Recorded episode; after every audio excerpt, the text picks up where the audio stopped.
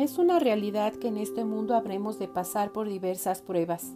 Si alguna vez has tenido una breve instrucción bíblica, sabrás que el estar en Cristo no te eximirá de experimentar dolor, pérdidas o carencias en un momento dado. Es posible que al pasar por esas pruebas puedas incluso pensar que Dios no está a tu lado.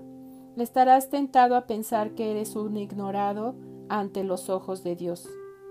¿Cuántas veces has escuchado, si Dios es tan misericordioso, ¿por qué permite que pase tal o cual cosa? Esa pregunta es clásica cuando alguien cae en la tentación de cuestionar los designios y propósitos de Dios. ¿Quién es el hombre para cuestionar a su Creador? ¿Sabes algo?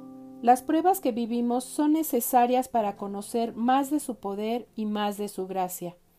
Imagina un mundo ideal donde todo transcurre sin problemas y sin ningún inconveniente.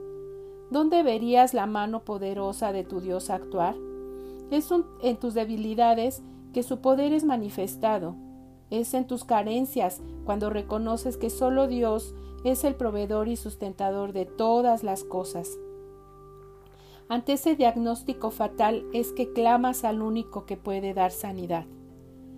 El mismo Jesús pasó por pruebas y también fue tentado, pero en todo la comunión con su Padre era constante y el Espíritu de Dios estaba con él. En el desierto Jesucristo experimentó soledad, hambre y sed, y no obstante todo eso, además fue tentado por Satanás. Sin embargo, de todo eso salió victorioso, gracias a que el Espíritu de Dios nunca se apartó de él. Jesucristo salió del desierto porque su confianza en su Padre lo era todo. Él sabía que su estancia por el desierto sería difícil, sí, pero momentánea. Padeció grandemente, pero no para siempre. El desierto le preparó para concluir con el propósito planeado por su Padre. Asimismo en tus quebrantos y dolor su espíritu te acompaña. Varón experimentado en dolores es nuestro Dios.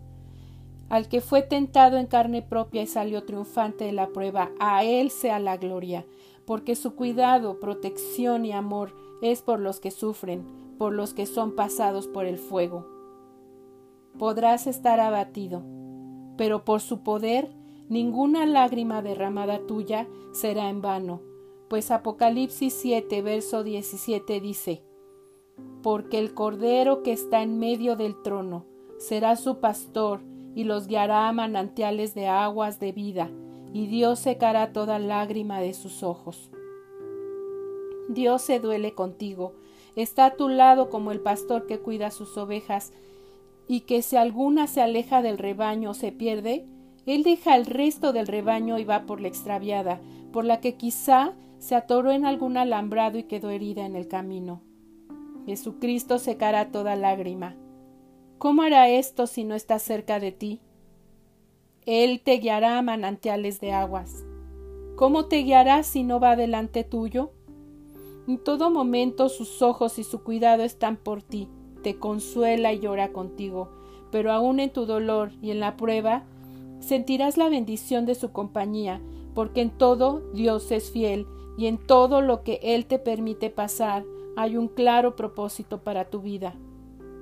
Da gracias al Señor, porque su voluntad para contigo es perfecta, aunque no lo veas, aunque no lo entiendas. Dios te ve, te acompaña y te cuida.